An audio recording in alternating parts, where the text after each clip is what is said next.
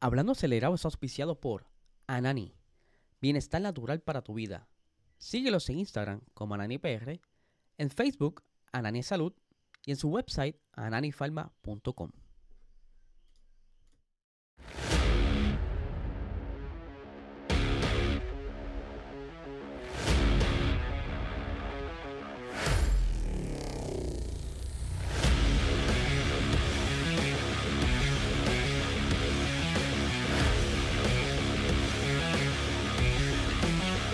Saludos amigos Fiebre, bienvenidos a todos a otra edición más de Hablando Acelerable. Habla Eliezer, comienzo de año.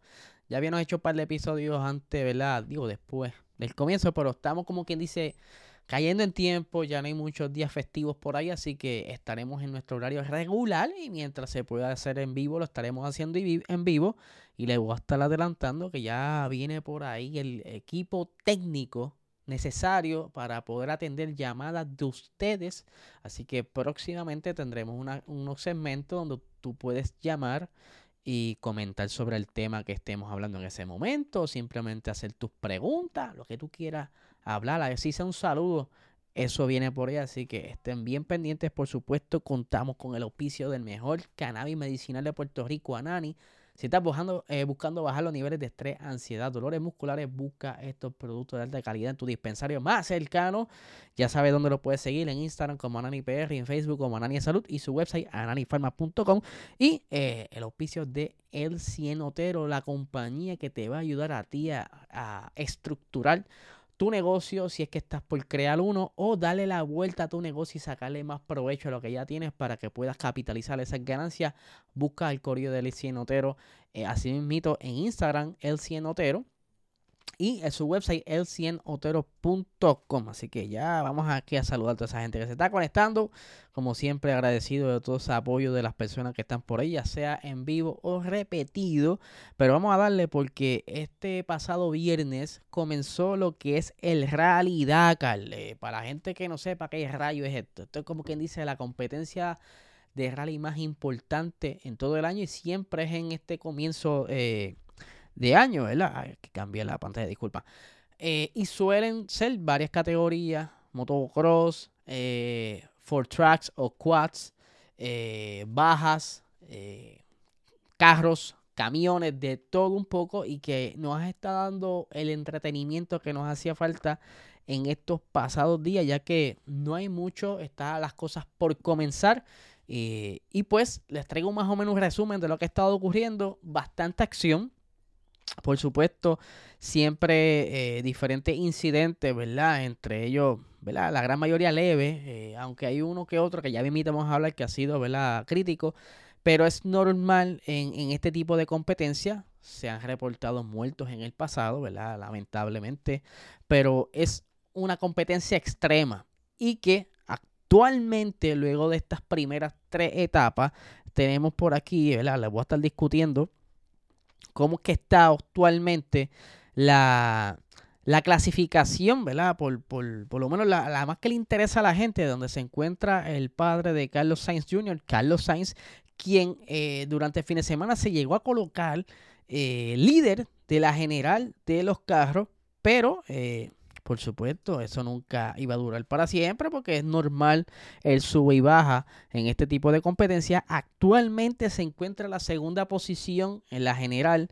pero a solo 29 segundos de ese primer lugar que lo está ahora mismo eh, liderando.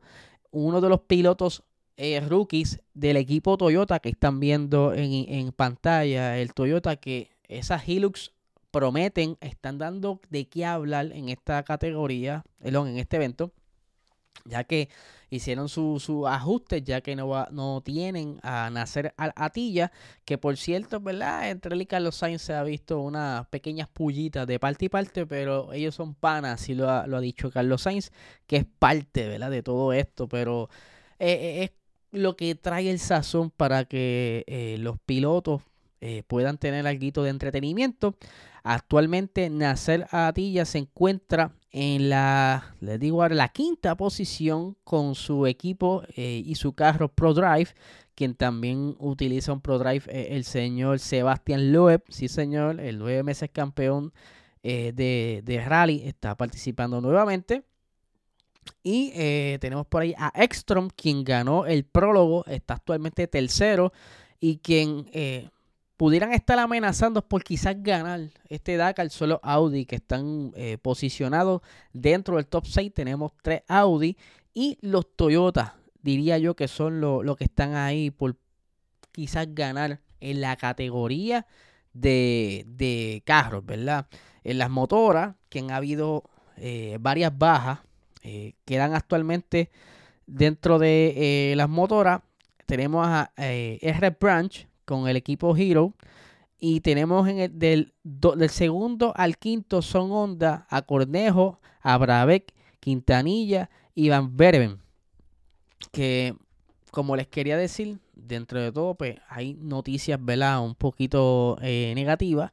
Saludito a San Mateo que está por ahí. Eh, qué bueno ver por ahí su, cara, ¿verdad? Que está aquí pendiente. Eh, durante este fin de semana, en una de las etapas, si no me equivoco, fue la segunda. Les presento el junte. esto no era, no, eso no era, eso no era. Se me fue ahí, disculpa. cosas técnicas que suceden, eso es parte de... El piloto español, tengo su nombre aquí, eh, él se llama. Eh, discúlpenme. Él se llama el piloto español Carles, Carls Falcon, quien tuvo un accidente en la etapa 2. Pues lo trasladaron al hospital y tuvieron que inducirlo en coma. Pues ya hay eh, un pequeño, ¿verdad? Actualización de lo que está, cómo se encuentra. Eh, él fue ingresado al hospital Rida en la unidad de intensivo y se mantiene en, estado de coma inducido mientras los médicos siguen haciéndole eh, diferentes pruebas de protocolo. Eh, por, eh, queremos seguir cómo se, se, va mejorando en el camino, pero por, lo momento, por el momento está estable y pues quizás lo, de, lo del coma es para mantenerlo más calmado. Se dice que el accidente fue bastante feo por supuesto, no hay, no hay imágenes de esto, ¿verdad? Tampoco vamos a ponerlas aquí. Pero eh, por lo menos está, eh, eh, está estable, aunque en coma inducido, y lo están monitoreando los doctores, haciéndole diferentes pruebas. Ya les estaremos comunicando cómo va su estado, pero ¿verdad? esperemos que mejore. Por otra parte, quería hablarle también sobre este fin de semana pasado hubo un anuncio por parte de los pilotos puertorriqueños, en este caso Sebastián Carazo, quien ya sabíamos que iba a ser Brian Ortiz. Víctor González, por supuesto, iba a continuar en IMSA. Brian va a estar en los TCR, eh, dentro de Michelin Pilot Challenge.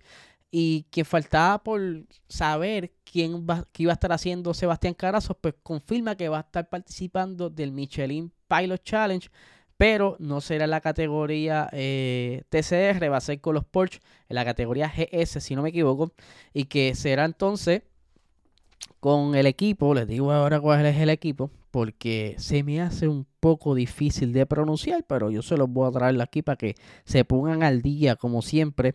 El equipo se llama eh, Savok Simpson Motorsport. Eh, ahí estará entonces nuestro eh, tercer piloto boricua que estará participando de la IMSA, que estaremos bien pendientes cómo le van los muchachos, que ahora comienzan a finales de este mes en Daytona. Eh, no sé si van a estar por ahí las 24, pero sí sé que hay un evento de Michelin Pilot Challenge justo en ese fin de semana. por otra parte, hay que hablar un poquito de Williams, quien renovó contrato con Mercedes como motorista, que muchas de las cosas que se escuchaban hace pasados meses atrás era que posiblemente Mercedes iba a perder poco a poco su clientela, ya que se esperaba que vinieran otros motoristas para el 2026, entre los motores de, que va a estar haciendo Red Bull, eh, por ahí viene Audi, ¿sabe? Pero los clientes que han estado utilizando motores Mercedes, como McLaren, y ahora Williams pues, han decidido quedarse con la marca y entiendo que ambos, por lo menos Williams, que lo tengo más fresco porque es más reciente, lo tienen hasta el 2030 como motorista. Y yo sé que también McLaren fue bastante extenso su, contrato. Son motores bastante eh, fiables, no tienen, eh, son bien pocas las fallas mecánicas y en los pasados años es bien extraño ver que falla un motor Mercedes. Y por supuesto James Bulls, eh, ex empleado de Mercedes y pues esa amistad que tienen con su antiguo jefe, pues puede ser quizás un vínculo a ese buen servicio de colegas y que mantiene a ese William corriendo en pista. Que como les he dicho mil veces, qué triste que un motor no decida eh, el que un, equipo esté dando un rendimiento. Hay que combinar ambos mundos, motor y aerodinámica. Pero son cositas, ¿verdad? Que, suelen pasar. Eh, dándole un poquito para otra categoría, porque se me mezclaron aquí las imágenes. Otra categoría que comienza este próximo fin de semana es la Fórmula E y van a estar comenzando su calendario en México, en el México E-Prix, si no me equivoco así se llama. Eh, en la Ciudad de México, que será el 12 y 13 de enero. Esas serían las primeras rondas de la categoría y que ya puedes ir haciendo tu espacio en calendario, lo que comienza las demás. Eh, pero hay una pequeña mala noticia de, de Fórmula E y es que ellos tuvieron una baja en su calendario, si no me equivoco, déjame ver si está en la imagen. El, el Gran Premio Iprix de Hyderabad, que no se llevará a cabo este año, eh, estaba en el calendario, pero al parecer unas conversaciones con los agentes del gobierno, pero no hubo unos acuerdos, parece hubo discrepancias luego de haber confirmado el calendario y se baja esa ronda de, de como tal del calendario de la Fórmula E que está prometiendo, eh, los espectadores están subiendo eh, y lo están apoyando mucho y se está poniendo bien entretenido con este nuevo eh, monoplaza, más la, tercera generación y pues atrae mucho la atención de los nuevos espectadores. Mientras que por otra parte quería hablarles un poquito de McLaren, ya que lo trajimos aquí a la mesa. Eh, McLaren ha estado pasando por una reestructuración desde comienzos del 2023. Eh, Andrea Seidel abandonó el equipo. Votaron a James Key. Y pues ellos han estado haciendo sus ajustes para poder capturar, porque aunque haya oportunidades en ciertas posiciones, es preferible que la persona como tal o mejore su, rendimiento de trabajo antes de que se mueva esa persona y llegue una nueva, porque siempre está esa curva de aprendizaje o esa curva de cómo se acostumbran a, estar bregando un entorno nuevo de trabajo. Y pues es por eso que a veces tardan un poquito lo que embonan y van cayendo en tiempo y pues McLaren todavía eh, continúa con sus contrataciones que ya para este el 2024 entran dos personas bien importantes al juego, ya que David Sánchez y Rob Marshall, eh, David Sánchez pertenecía a Ferrari y Rob Marshall a Red Bull, ya ellos cumplieron su tiempo de guarding y podrán comenzar a trabajar ahora a principios del 2024, que eso sería un poquito más positivo para McLaren, ya que de por sí van mejorando a final de la temporada. Esto trae entonces ese chispito. En adición, que es por eso que están viendo esa imagen ahí, han fichado una persona que eh, es importante dentro del mundo de la Fórmula 2. Él se llama Antoine Ocla, quien él estuvo trabajando como ingeniero en la parte de rendimiento de neumáticos eh, en el equipo Prema de la mano de, en Walking y que ahora sube a la categoría de Fórmula 1 para ejercer eh, su posición dentro del equipo para ir poco a poco ajustando lo que necesita McLaren para quizás, solo quizás, eh, volver a sus tiempos de, brillo, como cuando ellos ganaban campeonatos en la Fórmula 1, pero todavía hay oportunidad. Hay que esperar a que lleguen a poquito a poco, paso a paso. Mientras que en la FIA, la FIA lo que ha dado es quizás mal sabor en, los últimos, en las últimas semanas y que han perdido empleados, pero han sido proactivos, han estado reemplazando a esos empleados que se están marchando dentro del grupo rector, quien rige la gran mayoría de las categorías en Europa, especialmente la Fórmula 1. Recientemente, eh, Steve Nielsen, que lo que llevaba era un añito como director deportivo de la FIA, pues, decidió irse.